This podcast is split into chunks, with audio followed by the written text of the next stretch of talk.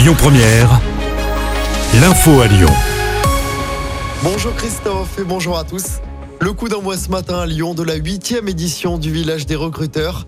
Ça se passe au Palais de la Bourse jusqu'à demain soir. Plus de 5000 offres d'emploi sont à pourvoir. 90 entreprises sont présentes sur place. Tous les postes proposés sont à retrouver sur le site internet de l'événement. Il faut évidemment apporter plusieurs CV si vous souhaitez postuler.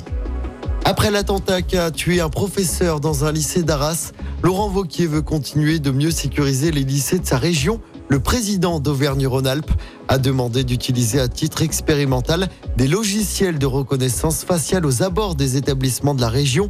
Objectif, pouvoir identifier des personnes suivies pour radicalisation terroriste. C'est ce qu'il a dit dans un entretien accordé aux Parisiens. Le chef de l'ONU appelle à un cessez-le-feu humanitaire immédiat après une frappe sur un hôpital de la bande de Gaza hier soir. Plus de 200 morts, dont une très grande majorité de civils. Le Hamas accuse Israël tandis que Jérusalem rejette la responsabilité sur le djihad islamique, qui est un autre groupe armé palestinien. La France condamne cette frappe. Rien ne peut justifier de prendre des civils pour cible. Toute la lumière devrait être faite.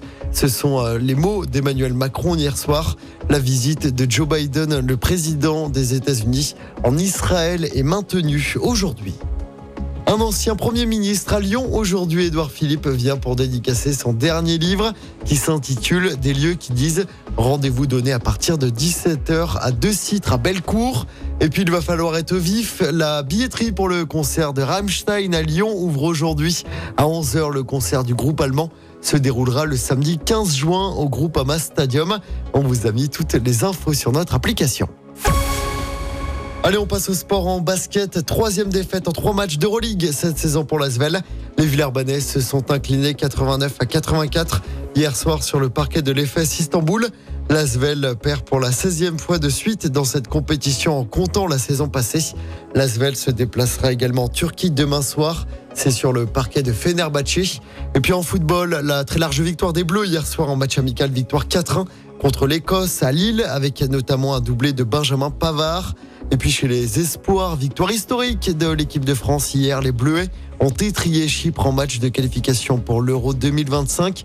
Victoire 9-0 des joueurs de Thierry Henry.